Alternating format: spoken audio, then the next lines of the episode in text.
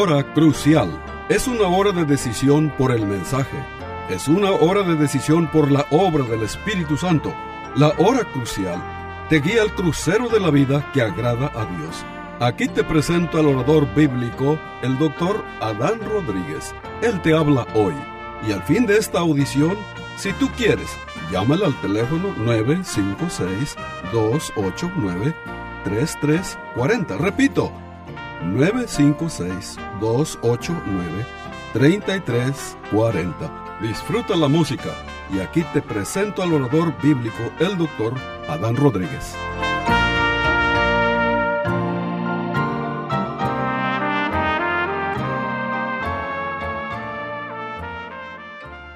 ¿Qué tal, querido radio oyente? Continuamos con la serie de mensajes. El mensaje de Cristo a las siete iglesias de Asia Menor. Bueno, la, en la audición anterior nos quedamos casi ya para terminar de hablar sobre la iglesia de Esmirna. Hoy terminamos de hablar sobre la iglesia de Esmirna y vamos a continuar este, con la iglesia de Pérgamo, primeramente Dios. Eh, la iglesia de Esmirna fue una iglesia sufriente, fue una de las siete iglesias a quienes Cristo no les da ninguna palabra de reproche, solo tiene palabras de alabanza. También les da una gran promesa.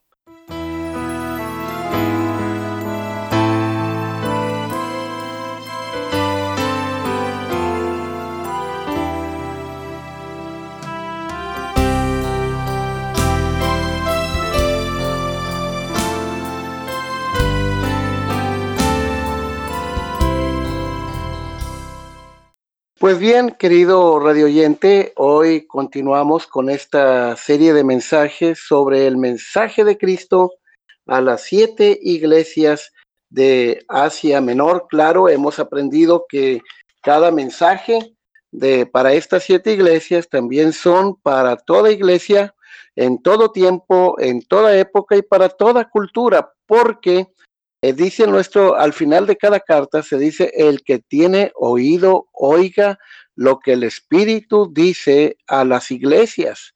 Así que este, este es el mensaje, es para ti, para cada creyente en Cristo, es para cada iglesia local. ¿Qué fue lo que aprendimos en la edición anterior? Bueno, aprendimos que eh, detrás de esta persecución, ahí estaba Satanás. He aquí el diablo echará algunos en la cárcel. Claro, aprendimos que Satanás no puede actuar de manera este, caprichosa. Él para, tiene que pedirle permiso a Dios cuando quiere tocar a un hijo de Dios. Lo vimos como en el caso de Job y lo vimos también en el caso de Pedro. Pero este, el Señor Jesucristo en su soberanía este, estaba permitiendo que el enemigo persiguiera a la iglesia. Ahora, el punto era que estuvimos también meditando sobre el carácter de Satanás. ¿Cómo es su carácter? Y vimos cómo Satanás eh, en la Biblia se le dan varios nombres y cada uno de estos nombres revela eh, un aspecto de su carácter malvado. Por ejemplo, el nombre el gran dragón hace referencia a un ser sanguinario, a un ser cruel. Y así es el carácter de Satanás. Satanás puede, eh, puede ver a una persona que ya la tiene en el suelo, herida, eh, sangrando, y él todavía este, le, le, tortura más. Así es el carácter de Satanás. Otro nombre que se le da al diablo es el nombre Satanás, que significa adversario. ¿Sí? Entonces Satanás es el adversario de Dios, el adversario del pueblo de Dios y de todo creyente en Cristo. Él eh, odia al pueblo de Dios, odia a todo el mundo. Y el otro nombre es el nombre diablo, que significa acusador, calumniador este, él es un acusador.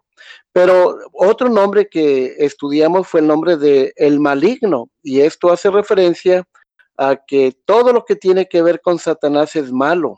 sus planes son malos, sus pensamientos son malos, sus obras son malos, uh, su carácter es malo, todo es malo. ¿Sí? Este, y entonces terminamos este, hablando acerca de cómo debemos reaccionar ante este enemigo. Y bueno, aprendimos que debemos reaccionar primeramente sin temor. Repito, sin temor. La Biblia dice que Dios no nos ha dado un espíritu de cobardía, ¿verdad? Dios no nos dio un espíritu de cobardía. Entonces, debemos reaccionar sin temor. Este, ese es el punto. Ahora, eh, también aprendimos que debemos reaccionar este, sin temor. ¿Por qué no debemos tener temor? Bueno, primero, porque ahora somos de Cristo. Ya no le pertenecemos a Satanás. Desde el momento en que Dios nos ha redimido, nos compró con su sangre preciosa. Ya no somos propiedad de Satanás. Él perdió todos sus derechos sobre los hijos de Dios. ¿sí? Este, él no tiene más derecho sobre nuestras vidas a menos que tú se lo des. Pero este, no debemos temerle porque mayor es el que está este, con nosotros que el que está en el mundo. Si Dios es por nosotros, ¿quién contra nosotros? También, estimado oyente, aprendimos, sí, que, que nosotros debemos, este, debemos reaccionar como, bueno, este, no solamente sin temor, pero también aprendimos que debemos actuar con sabiduría. Sí, debemos actuar con sabiduría. No debemos ignorar sus maquinaciones. Acuérdense que el enemigo de nuestras almas le gusta poner trampas, ¿sí? Le gusta poner emboscadas. No, no ignoremos sus maquinaciones, no debemos ignorar sus acechanzas. Así que este, debemos tener cuidado. Aprendimos también que debemos velar. Dice la Biblia, por ejemplo, en 1 Pedro 5.8, dice, sed sobrios y velad, porque vuestro adversario el diablo anda como león rugiente buscando a quien devorar. La palabra velad este, quiere decir, eh, es un término militar que significa que tú debes estar este, alerta, significa que tú debes estar este, despierto, permanecer vigilante. Así que nosotros debemos resistir a Satanás. Pero ¿cómo lo, lo resistimos? Bueno, la palabra de Dios es muy clara. La palabra de Dios, por ejemplo, nos enseña en Santiago capítulo 4, versículo 7. Dice, someteos pues a Dios, resistir al diablo y él huirá de vosotros. Debemos resistirle. Y ese es un término militar. Es, la idea es como cuando un grupo de soldados están en una trinchera y desde allí están eh, resistiendo el ataque del enemigo. Bueno, esa es la idea. Debemos resistirle. ¿Pero cómo? Bueno, como dice nuestro texto, sometiéndonos a Dios. Es decir, sometiéndonos a la voluntad de Dios. El diablo no le tiene miedo a un creyente que camina fuera de la voluntad de Dios. Yo recuerdo que una vez llegó un predicador a mi oficina y me dijo, yo quiero predicar en esta iglesia. Este, Dios me dijo que yo debo predicar aquí.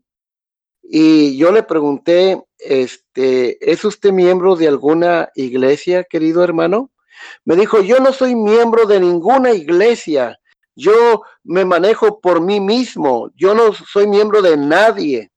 Le dije, bueno, entonces por principio bíblico no lo puedo dejar predicar, porque la Biblia nos enseña que todo cristiano somos personas y debemos ser personas bajo autoridad.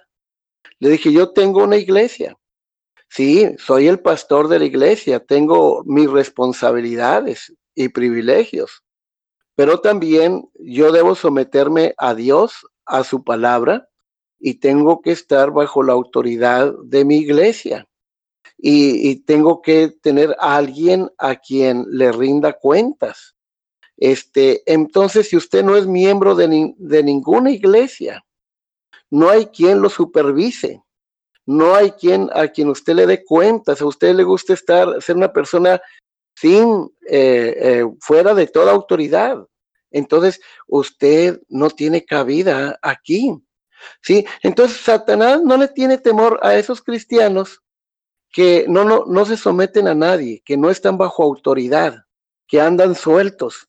Este, porque lo que nos da la autoridad, queridos amigos, es el estar bajo autoridad, bajo la autoridad de Dios.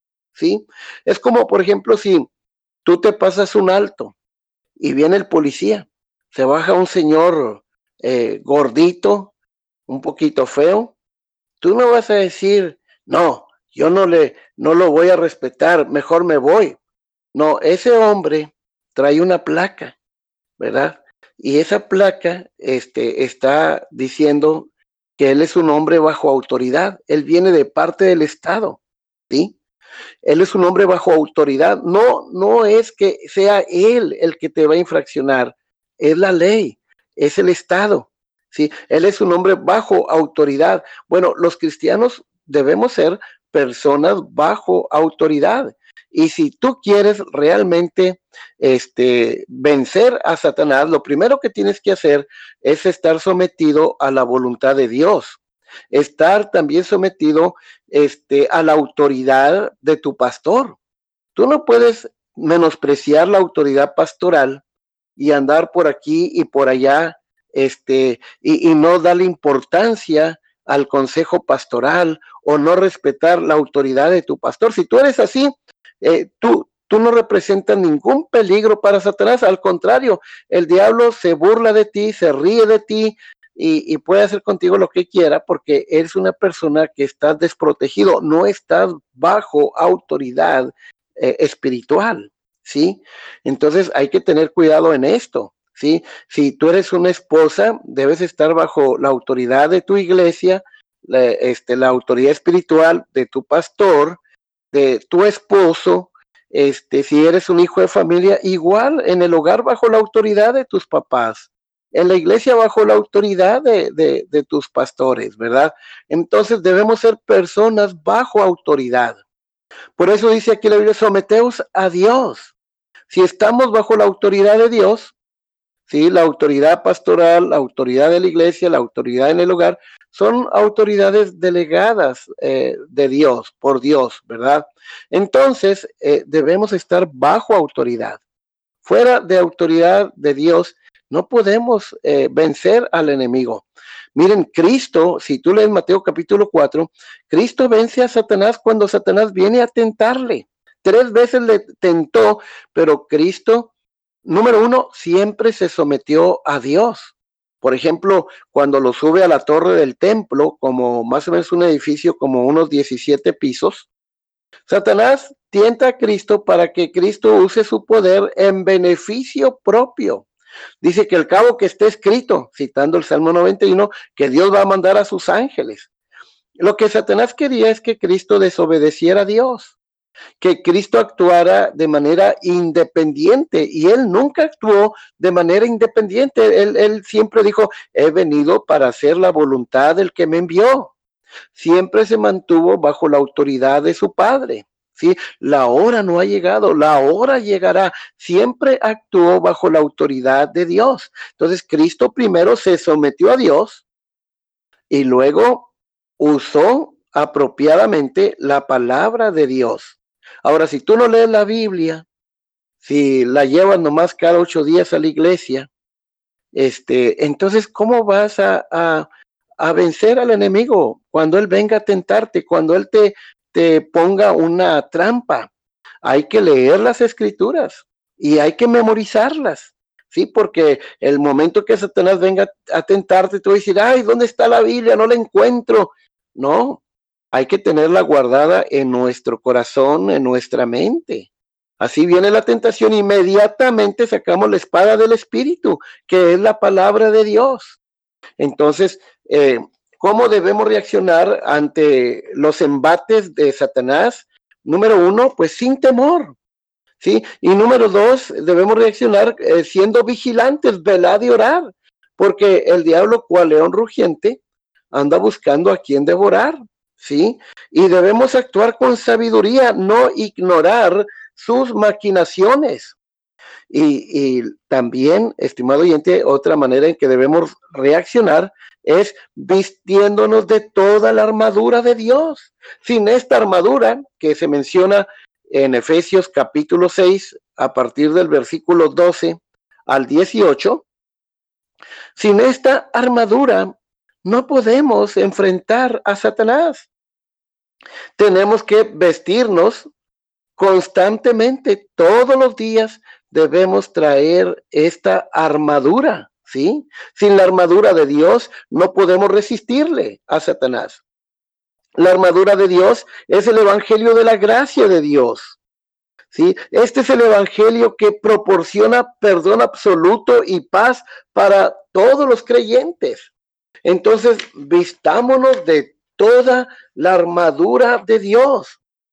Ahora bien, en Hebreos capítulo 2, versículo 14, nos dice que así que por cuanto los hijos participaron de carne y sangre, él también participó de lo mismo para destruir, es decir, para ser inoperante, para anular, ¿sí? Este, por medio de la muerte al que tenía el imperio de la muerte, esto es al diablo.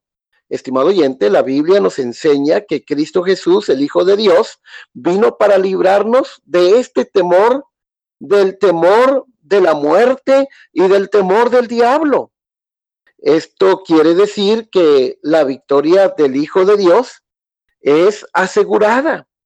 Este ya Cristo ha vencido a Satanás cuando Cristo murió en la cruz, este públicamente ante todo el universo, exhibió la derrota aplastante de Satanás. Por ejemplo, Colosenses 2.15 habla sobre este hecho.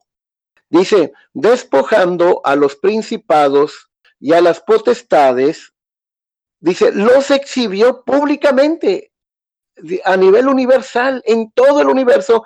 Satanás fue eh, exhibido su derrota en todo el universo triunfando sobre ellos en la cruz. Así que, estimado oyente, eh, Satanás es un ser que ha sido vencido por Cristo. Este, allá en la cruz del Calvario, Satanás fue derrotado, fue sentenciado a muerte y viene el gran día de su ejecución. Viene el día cuando será echado al infierno al lago de fuego, Apocalipsis 20:10, ¿sí? Ahorita Satanás es un ser vencido, es un ser herido de muerte.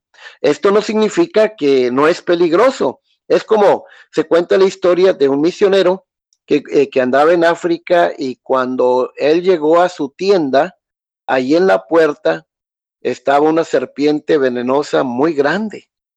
Entonces él agarró su rifle y le dio un balazo en la cabeza. Y esta serpiente, ya herida de muerte, empezó a dar chicotazos a todo lo que estaba cerca, hizo una tumbadera de muebles y de cosas, ya herida de muerte. Pero tú te atreverías a acercarte a una serpiente herida de muerte, que está dando latigazos por doquiera, sigue siendo peligrosa. Así es Satanás, sigue siendo un ser peligroso. ¿sí? Por eso, entre más cerca estamos de Dios, estamos más lejos de su alcance. Pero no olvidemos, Satanás es un ser que ha sido ya vencido por Cristo en la cruz del Calvario. Y nosotros también le vencemos eh, por causa de la victoria de Cristo. No lo vencemos en nuestra propia fuerza. Es imposible. Mira, el secreto de nuestra victoria sobre Satanás, Apocalipsis capítulo 12, versículo 10. Dice, y ellos le han vencido por medio de la sangre del cordero, es decir, por medio de la sangre que Cristo Jesús derramó allí en la cruz del Calvario. Dice, y ellos le han vencido por medio de la sangre del cordero y de la palabra del testimonio de ellos y menospreciaron sus vidas. Dice que todos los creyentes le hemos vencido, pero nosotros no lo hemos vencido este, en nuestras fuerzas jamás. Lo hemos vencido, vencido a Satanás en base a la victoria de Cristo, ¿sí? Por medio de la sangre del Cordero, hemos vencido. Y por la palabra del testimonio, hemos vencido, ¿sí? Ahora, estimado oyente, este, desde esta perspectiva debemos reaccionar completamente confiados de la victoria como hijos de Dios, ¿sí? Entonces, eh, nuestra victoria es garantizada, ¿sí? Pero hay que estar siempre vestidos de toda la armadura de Dios. Ahora, noten ustedes, este, hablando sobre este tema, cómo debemos reaccionar, ¿sí? Contra las acechanzas del diablo.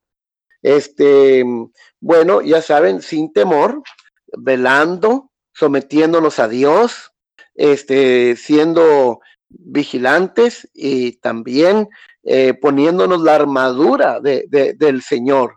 Ahora bien, estimado oyente, este, a esta iglesia, nuestro Señor Jesucristo le da dos promesas maravillosas a la iglesia de Esmirna.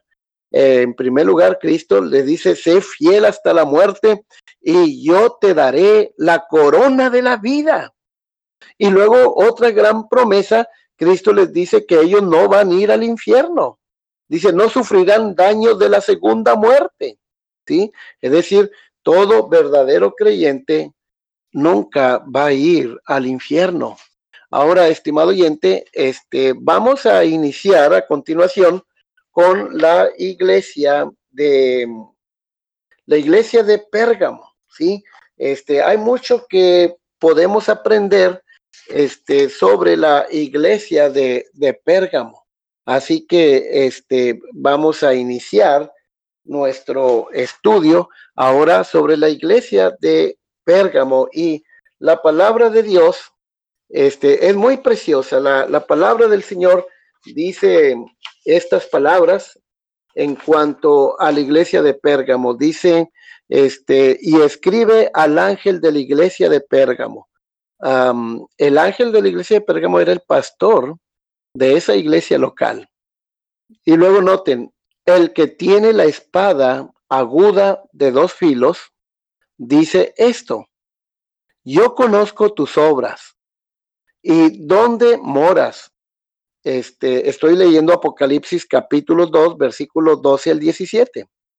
¿Sí? Este, dice, ¿y dónde moras?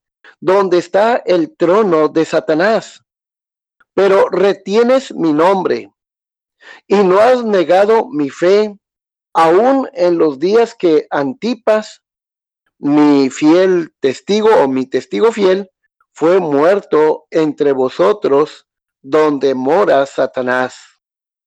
La iglesia de Pérgamo era una iglesia mundana, ¿sí? Que prácticamente eh, se casó con el mundo. Luego el verso 14 pero tengo unas pocas cosas contra ti, que tienes ahí los que retienen la doctrina de Am, más adelante vamos a hablar sobre esto, que, que enseñaba a Balak a poner tropiezo ante los hijos de Israel y a comer cosas sacrificadas a los ídolos y a cometer fornicación. Es decir, la iglesia de Pergamo, una iglesia mundana, primero porque se había casado con el mundo. Segundo, porque era una iglesia amante del dinero, ¿sí? Una iglesia materialista. Y sigue diciendo aquí la palabra de Dios, y también tienes a los que retienen la doctrina de los nicolaitas. Eh, este, esta, este grupo de nicolaitas se cree que eran unos seguidores, este, más bien, alguna, algunas comentaristas, algunos comentaristas dicen que eran seguidores de un diácono que se desvió del evangelio, Nicolás, ¿sí? De ahí el nombre Nicolaitas, pero de lo que sí estamos seguros es que era un grupo gnóstico. Y el gnosticismo era una, una corriente filosófica que actualmente sigue vigente a través de, la nueva era, ¿sí? Este, y, a través de lo que se llama ahora, algunas iglesias están poniendo de moda eh, lo que se llama la oración contemplativa. Tengan cuidado con esto. Eh, esto tiene sus raíces precisamente en el gnosticismo este, y, sus raíces en el espiritismo del Oriente. Eh, tengan cuidado con esta nueva doctrina de la oración contemplativa. ¿sí? Este, entonces dice aquí, eh, los nicolaitas era una, una corriente, un grupo gnóstico. El gnosticismo básicamente enseñaba que, por ejemplo, eh, el espíritu es bueno y la materia es mala. Así que la manera de que ellos aplicaban esto era así. Eh, las acciones del cuerpo, como el cuerpo es materia y es malo, entonces las acciones del cuerpo no afectan el espíritu, no afectan el alma. Así que tú podías hacer con tu cuerpo lo que tú quisieras. Era un grupo gnóstico inmoral que practicaban la unión libre, que practicaban todo tipo de perversiones sexuales, ¿sí? E, este, era, era un grupo gnóstico que su filosofía es que la, materia es mala, el espíritu es bueno. Es por eso que el gnosticismo también negaba la humanidad de Cristo, ¿sí? Por eso Juan, cuando escribe su evangelio, dice que el verbo fue hecho carne. Está refutando allí a los gnósticos que negaban la humanidad de Cristo. O en su primera carta de Juan, en el capítulo 1, verso 1 y 2, cuando dice lo que hemos visto, lo que hemos oído con nuestros oídos, lo que palpamos con nuestras manos, tocante al verbo de vida. Lo que está diciendo es que Cristo era una persona real, de carne y hueso, no era un espíritu. Bueno, había este grupo de Nicolaitas, este grupo gnóstico se había infiltrado en la iglesia de Pérgamo. Es lo que quería decirles. Este, así que en esta iglesia había inmoralidad, había mundanalidad, eh, había materialismo, entonces dice el verso 15, y también tienes a los que retienen la doctrina de los nicolaitas, este, la que yo aborrezco, dice Cristo. Por tanto, arrepiéntete, pues si no, vendré a ti pronto y pelearé contra ellos con la espada de mi boca. Qué tremenda amenaza de Cristo. Si la iglesia de Pérgamo no ponía orden, ¿sí? con este grupo que estaba dentro de, la, de su comunidad, Cristo iba a poner a, hacer un ajuste de cuentas con la iglesia. Y luego dice, el que tiene oído, oiga lo que el Espíritu Santo dice a las iglesias. Al que venciere, daré a comer del maná escondido y le daré una piedrecita blanca y en la este, piedrecita, escrito un nombre nuevo, el cual ninguno conoce, sino aquel que lo recibe. Pues bien, estimado oyente, este, nos quedamos aquí en Pérgamo. Este, vamos a continuar este, adelante la próxima, en la próxima edición.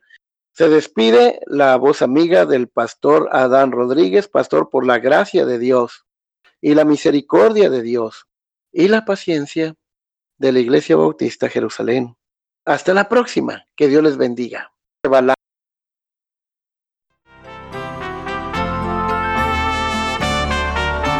Este fue su programa La Hora Crucial.